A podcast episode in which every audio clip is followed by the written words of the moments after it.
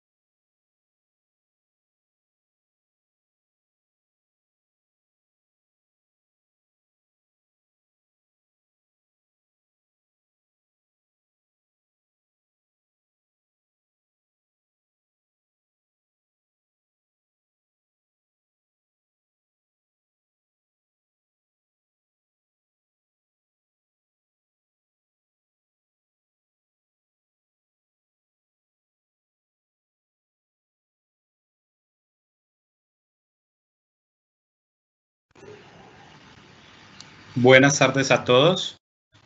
Estamos acá nuevamente realizando nuestro podcast de la semana, donde hablaremos de nuestra nueva solución de AP más COVID que lanzamos en días anteriores. Antes de iniciar, quiero contarles pues, que ya la semana pasada lanzamos nuestro nuevo portafolio de, de productos de salud, salud esencial y salud protegido. Contarles que ya hoy cerramos nuestro primer negocio con, en nuestra sucursal San Luis y que esperamos que sean muchos más que podamos cerrar. Y también contarles que hoy en vivo eh, iniciamos con nuestra eh, eh, red médica virtual, donde ya tenemos toda todo nuestra teleconsulta para que los clientes con más de 60 médicos iniciales y algunos psicólogos puedan realizar su consulta virtual, la cual no tiene copago, lo cual es súper eh, relevante, importante y pertinente en este entorno que tenemos el día de hoy. Entonces, eh, demos inicio a nuestro podcast para que entremos en materia con nuestro tema de AP más COVID. Eh, es muy importante contarles que para nuestros nuevos podcasts hemos hecho una adaptación con base en algunas observaciones y, recomendaciones que he tenido por parte del equipo comercial y algunos asesores y vamos a ir abordando los temas de nuestro podcast en base a nuestro modelo de venta Sura. Recordemos que hablamos del seleccionar, toda la parte de prospección, el ubicar, cómo debo dirigir la comunicación, el resolver, cómo hacer la, la presentación efectiva y qué debo resaltar de las coberturas de este tipo de productos y cerramos con un capítulo que a mí me encanta, que es el tema del aceptar, que es donde hacemos el cierre del negocio y donde tenemos un componente que es el manejo de las objeciones, que es el que realmente nos da componentes importantes eh, eh, de cara a la asesoría y venta. Y como todo, hay que tener unos elementos fundamentales que nos permiten a nosotros decir por qué creamos un producto de AP más COVID, por qué nosotros pensamos en una solución con estas características. Y un tema muy importante es que cuando en el modelo de ventas nosotros empezamos a hacer el recorrido de la asesoría, un tema muy importante en la prospección es entender a qué clientes está dirigido, entender dónde están esos clientes, cuáles van a ser los clientes más sensibles para este tema y que a su vez para nosotros como compañía nos permite eh, tener esos elementos eh, fundamentales de diseño para crear estos productos. Entonces voy a compartirles una pequeña noticia eh, bien interesante que vi en el diario de hoy en estos días y está relacionado al tema de los domicilios y, y cómo se ha incrementado este modelo de negocio. Y miren los datos ahí bien interesantes. según datos de Hugo en El Salvador, eh, desde que inició la pandemia han tenido un aumento de aproximadamente el 20% en sus pedidos y el envío diario de órdenes ha crecido un 5%. O sea, estamos hablando de días, semanas, un crecimiento impresionante.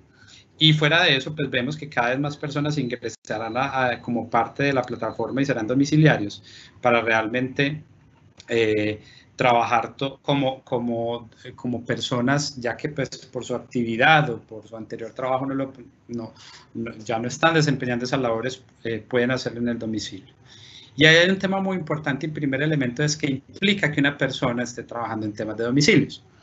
Eh, por un lado, está expuesto a accidentes, accidentes de tránsito, incluso accidentes no de tránsito, porque todos estamos expuestos a accidentes de tránsito en cualquier momento, pero también están expuestos al virus.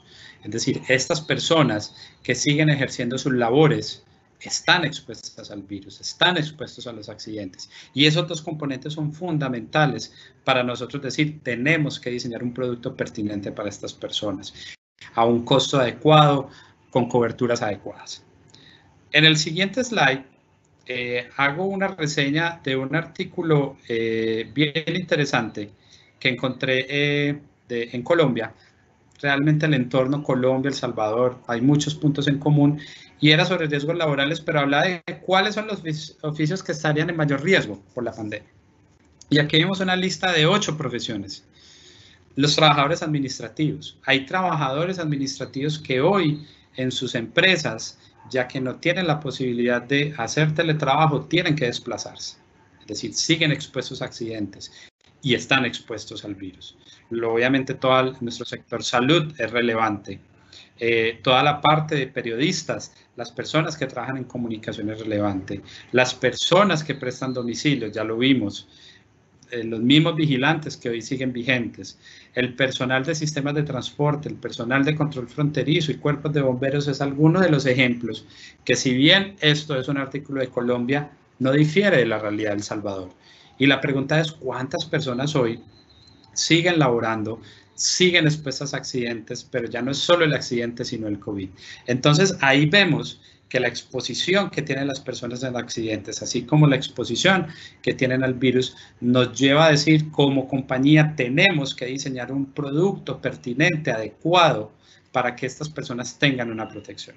Entonces ahí vemos todas las posibilidades de personas y todo el inicio del por qué Hace Suiza crea un producto de AP. Ahora, antes de entrar a las coberturas, hay un planteamiento muy importante y es que nosotros tenemos que entender también es, bueno, ¿y yo cómo voy a buscar esas personas? ¿Cómo voy a llegar a ese mercado? ¿Cómo me tengo que comunicar? Porque yo, si yo simplemente me voy a limitar a hablar con una persona y decir, te voy a ofrecer un seguro, eso, eso no es relevante para las personas. Hoy hay que hablar de riesgos, hoy tenemos que hablar de asesoría, hoy tenemos que dar consultoría. Nosotros tenemos primero que entender las necesidades del entorno de las personas para luego poder realmente diseñar una oferta de seguros. Entonces, aquí, cuando nos paramos en cómo me voy a dirigir a las personas para que realmente haya interés y buscarlas, recordemos que estamos parados en el ubicar. Es decir, cómo programo la agenda, cómo hablo con el prospecto para generar ese interés y realmente tener una conversación alrededor de los riesgos. Y ahí entonces construí esta pequeña lámina, me gustó mucho traer a colación este cambio de logo que hizo Mercado Libre, porque realmente Hoy tenemos que cambiar la comunicación. Y si bien el teléfono y los correos y los mensajes son pertinentes, hoy habilitarse en plataformas como Instagram o Facebook también es importante para que los clientes conozcan la marca, para que los clientes conozcan los portafolios, para que los clientes conozcan los beneficios.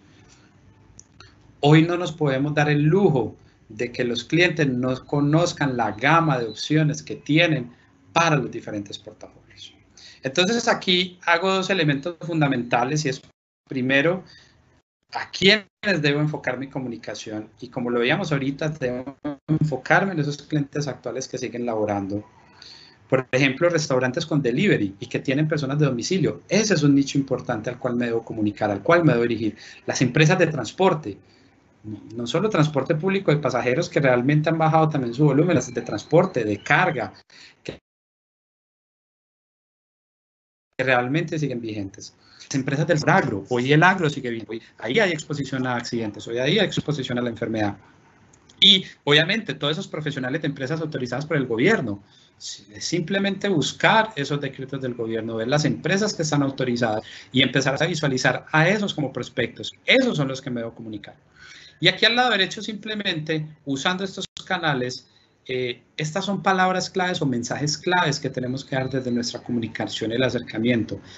Hablar de protección, hablar de que estamos pensando en los suyos, hablar de que queremos que cuando la persona se mueva, es decir, en un vehículo o en un desplazamiento, pueda moverse tranquilo, está protegido de enfermedad. También ser muy claro es que esto no solo está para accidentes, ahora está cubriendo el virus y eso es muy relevante. Y obviamente algo que usamos mucho en nuestra parte institucional es asegura tu tranquilidad. Nosotros a través de este tipo de productos estamos asegurando la tranquilidad. Entonces, estos elementos de cómo me estoy comunicando, en qué medios me estoy comunicando, qué mensajes quiero darle a la gente, es realmente lo que engancha y lo que cautiva. Las personas no nos van a buscar solo porque les digamos te voy a vender un seguro. Eso ya no aplica Hoy debemos hablar de riesgos, hoy debemos hablar de asesoría, hoy debemos hablar de un acompañamiento en la gestión de riesgos.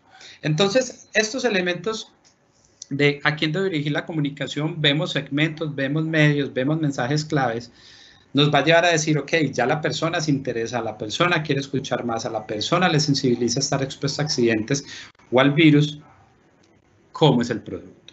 Entonces, obviamente, vamos a entrar ya desde el resolver a entender el producto, es un producto muy simple, muy sencillo, muy fácil de explicar, que no requiere una asesoría muy profunda y que realmente desde el punto de vista de costos, como lo veremos, es muy pertinente para muchos segmentos de personas.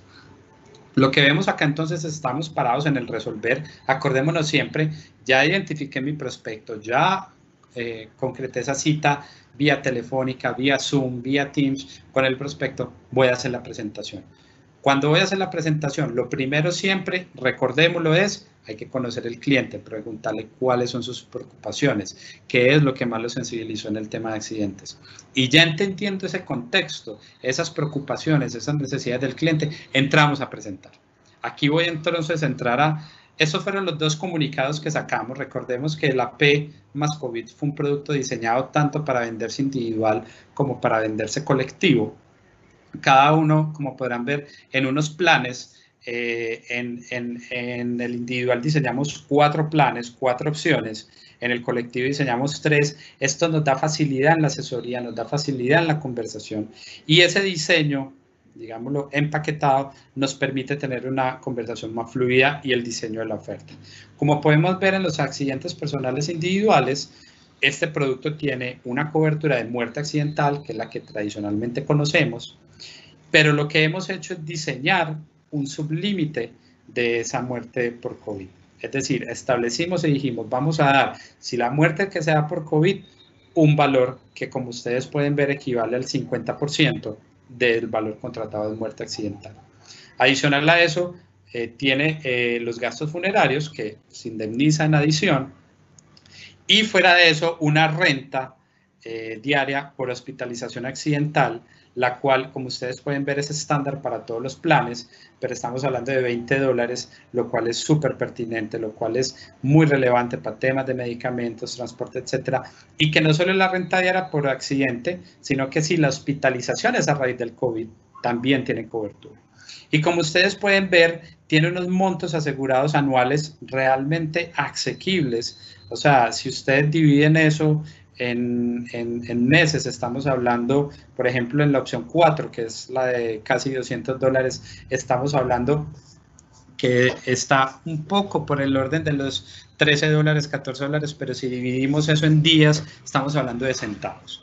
Y eso es un tema muy importante porque la pregunta es hoy, si bien entendemos que el tema financiero económico está complejo, ¿qué implica hoy invertir centavos diarios en esta protección tan importante? Entonces, esa es una reflexión importante que tenemos que tener. Como lo vemos, tenemos unas edades máximas de ingreso eh, y unas edades máximas de permanencia. También tenemos en el colectivo un mínimo de asegurados, que arrancamos desde 10. Eh, nosotros estamos aquí buscando forma de pago anual el tema de forma de pago anual es porque como ustedes pueden ver son montos muy pequeños y obviamente al cliente le sale mucho mejor hacer ese pago anual y obviamente pues eh, eh, está, está contratado eh, o damos la opción de que este producto va a estar vigente hasta el 31 de diciembre. O sea, porque entendemos que el virus va a estar ahí, vamos a estar en unas curvas de pandemia y eso va a ser importante. Entonces, miren lo relevante que es tener un producto que son centavos, como bien los decía. Y eso, y eso tiene que, que ser para nosotros un tema importante porque tenemos que, hacerle ver a las personas que implica invertir esos centavos en esa protección, que implica no tener un capital de respaldo en el momento de un fallecimiento o tener un capital de respaldo si yo llego a quedar hospitalizado por un accidente o por el COVID. Entonces, gana mucha relevancia, es un producto así de simple. Las exclusiones y las limitaciones de cobertura ustedes las conocen, están en las condiciones generales, los invito a que las lean, porque eso está ahí. Y eso les permite a ustedes estudiar los productos, les permite a ustedes tener ese entendimiento profundo. Entonces, miren lo fácil, miren lo simple que este producto puede ser. Y para cerrar, pues obviamente la parte más emocionante, poder cerrar un negocio, pero obviamente sabemos que antes de cerrar un negocio hay que manejar unas objeciones en el aceptar. Y, como les digo, a mí esto me, encanta. Eh, y algunas ya las conocemos. La típica, no tengo dinero. Y como les decía ahora, posiblemente no tiene dinero, pero que implica invertir centavos en esta protección. Que implica yo poder realmente tener esa tranquilidad que si me pasa algo por mi profesión, por mi actividad y que sufro un accidente o, o sufro el virus, tengo esa protección. Una objeción muy interesante que puede salir aquí es, ya tengo un seguro de vida para que este tipo de producto. Y recuerden que si yo tengo un producto de vida y contrato un seguro de accidentes, eso es suma adicional que pagan en el tema del evento. Y, y un tema importante que hay que cuestionarle al cliente es, eh, si esta es la objeción, antes se nos abre una oportunidad de decir, analicemos cómo está su seguro de vida. Lo que yo he visto normalmente en mi experiencia y en lo que llevo en El Salvador es que normalmente los productos de vida tienen solo el amparo básico y la invalidez temporal y permanente o algún tipo de invalidez, pero no tienen una renta por hospitalización. Entonces ahí hay un juego importante. A veces no tienen los gastos funerarios. Hay otro elemento importante. Y lo que hay que mirar muy bien es que a la final estoy comprando mayor valor asegurado en eventos accidentales, que va a ser muchísimo más asequible en costos que el amparo básico de vida tradicional. Ahora, también nos pueden decir, ya tengo un seguro de salud, ¿para qué este producto?